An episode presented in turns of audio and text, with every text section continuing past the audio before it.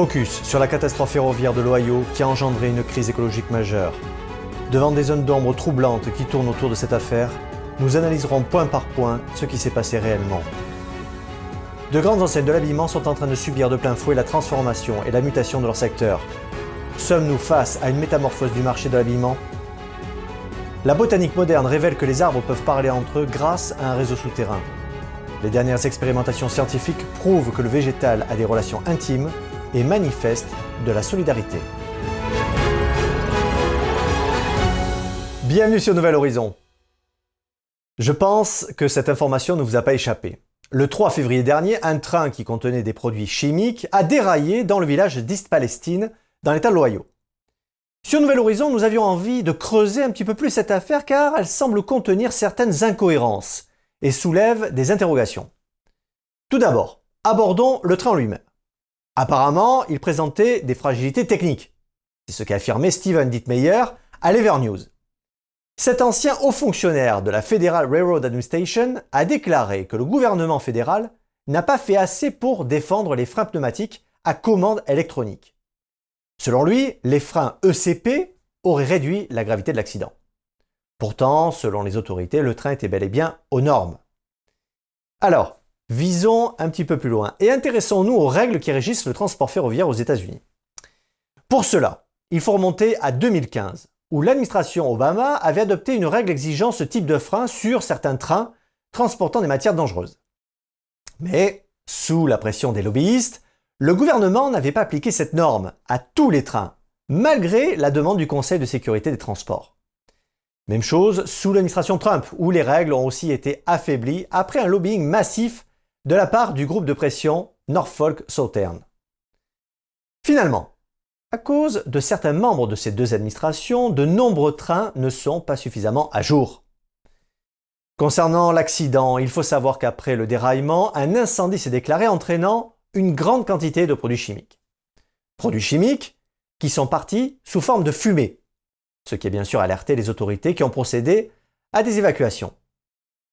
Là, mesdames et messieurs, une chose nous a troublés. Un journaliste du média News Nation, Evan Lambert, qui avait décidé de couvrir l'événement, a tout de suite été arrêté par la police sans motif apparent. Sur les vidéos de son interpellation qui tournent sur les réseaux sociaux, il clame son innocence et défend son droit à exercer simplement son métier de journaliste. Le lendemain, aucune charge n'a été retenue contre lui et a été rapidement relâché, avec au passage les excuses du gouverneur de l'Ohio, Mike Devine. Alors, une question se pose. Pourquoi un journaliste professionnel a été arrêté sans raison apparente? Y avait-il quelque chose à cacher? Si cette histoire commence à vous sembler louche, ce n'est qu'un début. Après l'incendie qui s'est déclaré, l'administration de l'Ohio a décidé de libérer volontairement certains wagons de produits hautement toxiques et de les brûler pour éviter une éventuelle explosion incontrôlée. Mais c'est là qu'est tout le problème. Selon le Guardian, parmi les wagons qui ont déraillé, 5 contenaient du chlorure de vinyle. Ce nom ne vous dit peut-être rien, pourtant il est utilisé pour fabriquer le PVC qui est massivement utilisé dans les canalisations.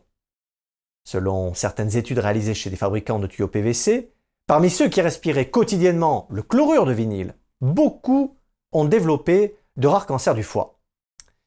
Ce produit est toxique à l'état brut, mais il est d'autant plus lorsqu'il brûle. Interrogé par AP News, Neil Donahue, professeur de chimie à l'université Carnegie Mellon de Pittsburgh, a déclaré que le chlorure de vinyle est mauvais. Les dioxines sont les pires cancérigènes et cela vient de la combustion. Le docteur Lynn Goldman, doyenne de l'école de santé publique de l'université George Washington, fait un constat similaire. Elle a déclaré que jusqu'à ce qu'il y ait eu une évaluation approfondie, la suie ainsi que tout autre matériau devrait être traité comme contaminé par du chlorure de vinyle ou des dioxines jusqu'à preuve du contraire. Pourtant, malgré le risque pour la santé des habitants de l'Ohio, les régulateurs se veulent rassurants. Selon James Justice de l'Agence américaine de protection de l'environnement, de nombreux échantillons ont été recueillis et aucune de leur lecture n'aurait trouvé de quoi s'inquiéter. Pourtant, de nombreux habitants du village de East Palestine se sont déjà plaints de violents maux de tête après l'incinération des produits chimiques. Concernant la faune et la flore, c'est pire, car il s'agirait d'une véritable hécatombe. Autour du site de l'accident, des milliers de poissons seraient déjà morts, d'autres animaux ont aussi suivi le même destin tragique. Mais ce n'est pas tout à fait terminé. Les autorités ont fait évacuer les habitants à un mile du lieu de l'incendie. Mais selon un document du Health and Environment Alliance, les dioxines produites par la combustion du chlorure de vinyle seraient transportées sur des milliers de kilomètres par l'air ou bien la mer. Selon ce document, même les populations et la faune présentes dans des régions reculées comme l'Arctique transportent des taux dangereux de dioxines produites par la combustion du PVC. Alors, avec une telle quantité de chlorure de vinyle évanouie dans l'air, quelles seront les conséquences à long terme? Si les dioxines peuvent parcourir des milliers de kilomètres, les États-Unis entiers pourraient être concernés. Sans parler bien sûr des cours d'eau qui pourraient être contaminés sur des centaines voire des milliers de kilomètres à la ronde. Selon un autre document de Greenpeace, les dioxines seraient les substances chimiques les plus toxiques connues à ce jour. Ils provoqueraient notamment des malformations à la naissance, pourraient perturber les systèmes nerveux, hormonaux et immunitaires. Finalement, les décisions prises par le gouvernement de l'Ohio pourraient causer un problème à long terme.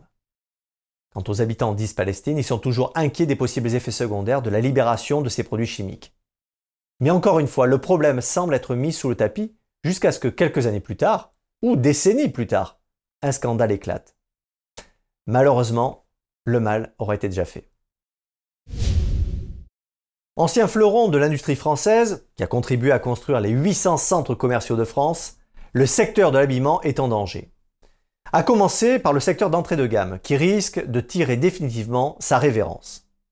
En effet, la liste des redressements et liquidations commence à s'allonger sérieusement.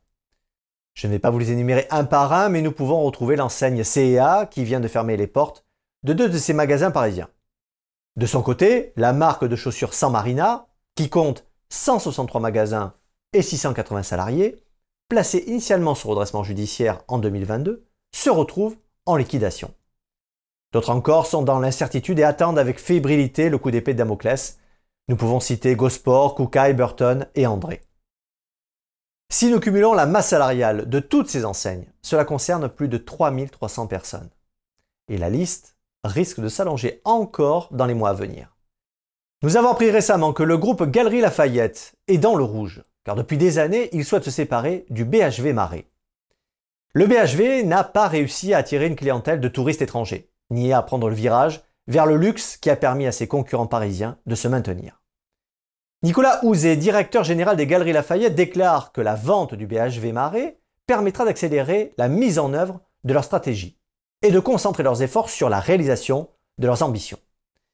Interrogé par Sud-Ouest, l'homme d'affaires bordelais Michel Ohaillon confie qu'il envisage de mettre sous sauvegarde du tribunal de commerce les 25 magasins Galeries Lafayette qu'il possède en France, afin de protéger son groupe de toute attaque.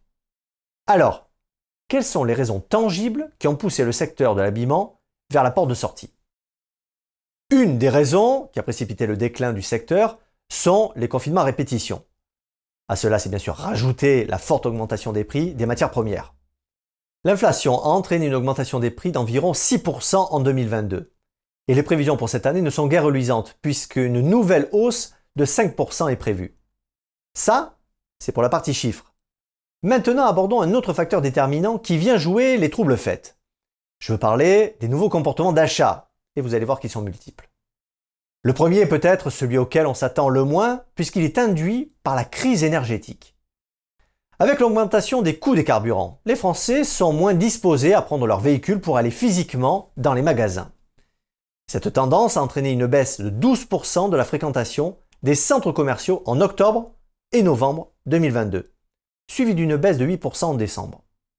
D'après Gildas Mainviel, directeur de l'Observatoire économique, ce n'est que le début des difficultés qui pourraient affecter nos commerces en raison de la crise énergétique imminente. Mais on remarque que de nouvelles tendances et de nouveaux comportements se mettent en place. Vient ensuite l'épisode Covid. Il faut dire que depuis son apparition, les mentalités de consommation ont changé. Dorénavant, les Français achètent plus facilement en ligne, à tel point que le e-commerce de la mode a gagné, écoutez bien messieurs dames, 2 millions 6 de nouveaux clients. Selon l'Institut français de la mode, les achats par Internet ont augmenté de 11%, tandis que les magasins physiques ont perdu 26% de leur activité. Cela reste une bouée de sauvetage pour le textile, puisque certaines marques qui ont également des magasins, comme H&M, Kiabi et Nike, ont pu augmenter leur part de marché dans le secteur en plein essor de la mode en ligne. Vient maintenant le dernier point, et c'est peut-être un des plus importants. C'est l'explosion du marché de la seconde main. D'après une étude de l'Institut français de la mode, un tiers des Français ont acheté un vêtement d'occasion en 2018. Cette tendance est motivée en grande partie par des raisons économiques, mais aussi par une préoccupation climatique. Le choix d'acheter des articles de seconde main permet de réduire les émissions de gaz à effet de serre et la quantité de déchets vestimentaires. D'ailleurs, cette dernière est estimée à 30 kg par personne chaque année. Depuis les années 2000, plusieurs startups se sont positionnées sur le marché de l'occasion, telles que l'incontournable Vinted, qui compte plus de 1,5 million d'adhérents. Même le secteur du luxe commence à s'y intéresser, car l'occasion offre aux marques une opportunité de toucher une nouvelle audience, en particulier la génération Y et les digital natives. Pour la startup Vestiaire Collective et le Boston Consulting Group, l'occasion est devenue un nouvel Eldorado pour les marques de luxe. Avec plus de 7 milliards d'euros de chiffre d'affaires en 2019, le marché de l'occasion devrait attirer de nombreux acteurs majeurs dans les prochaines années. Alors, la question qui se pose à nous, est-ce que la seconde main peut contribuer à sauver la planète? Même si acheter d'occasion est un acte citoyen, écologique et solidaire, toutefois, comme toute entreprise à but lucratif, Vinted, Back Market ou encore Le Bon Coin ont tout intérêt à vous encourager à vendre et acheter autant que possible. Ce qui peut sembler contradictoire avec les valeurs de sobriété prônées par l'économie sociale et solidaire. J'aimerais vous parler d'un phénomène que les botanistes comprennent un peu plus chaque jour, à savoir que les arbres et les plantes, à l'instar des êtres humains, communiquent entre eux.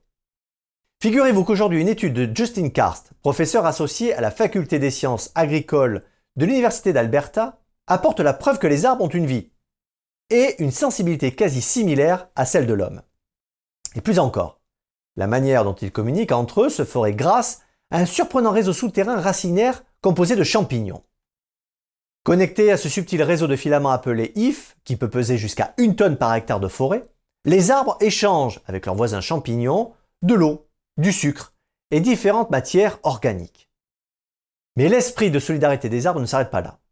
Leur observation régulière a permis de mettre en exergue leur stratégie de défense collective pour se protéger les uns les autres. Par exemple, si un être est attaqué par des chenilles ou des parasites, ou encore si un cerf vient brouter ses feuilles et ses bourgeons, alors l'arbre a la capacité d'avertir immédiatement ses congénères du danger. D'autres expériences faites par des chercheurs de l'université de Tel Aviv ont ainsi pu prouver que les plantes peuvent entendre leur environnement pour s'y adapter. Ainsi, une fleur peut produire 20% de plus de nectar lorsqu'elle capte le bourdonnement d'une abeille à l'approche. Alors, peut-on avancer que les plantes ont des émotions? Tout comme les premiers peuples l'affirmaient en leur temps, les scientifiques font maintenant aussi le constat que le monde végétal a des émotions, mais aussi une mémoire. Cela rejoint les études faites par le chercheur Cliff Baxter dans les années 60 qui avait surpris le monde scientifique. C'est en arrosant les plantes de son bureau que cet agent de la CIA, spécialisé en détecteur de mensonges, a branché les électrodes sur une plante. À sa grande surprise, il a noté que le diagramme marquait un tracé qui chez l'homme exprimait de la joie, Poussant plus loin son investigation, Cliff Baxter alla chercher des allumettes pour brûler la feuille placée sous l'électrode. Au moment même où il a émis cette attention, le stylo enregistreur du polygraphe s'est brusquement déplacé jusqu'en haut de la feuille de papier graphique. Aucun mot n'avait pourtant été prononcé, juste cette intention de le faire. En retirant sa menace par le simple fait de ranger les allumettes, Cliff Baxter constata que le tracé redevint calme.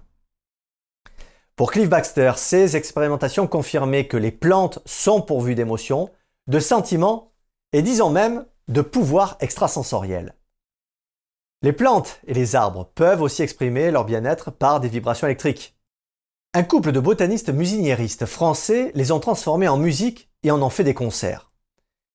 Toutes ces recherches scientifiques nous apportent un début de réponse. Oui, les arbres communiquent entre eux, et nous pouvons d'ores et déjà affirmer que nous sommes loin d'avoir fini de découvrir tout ce qu'ils ont à se dire et à offrir. C'est très certainement à nous, êtres humains, de changer notre regard sur le monde végétal afin de percer les mystères d'un univers qui nous est finalement inconnu. Merci d'avoir suivi Nouvel Horizon. prenez soin les uns des autres et restez libres.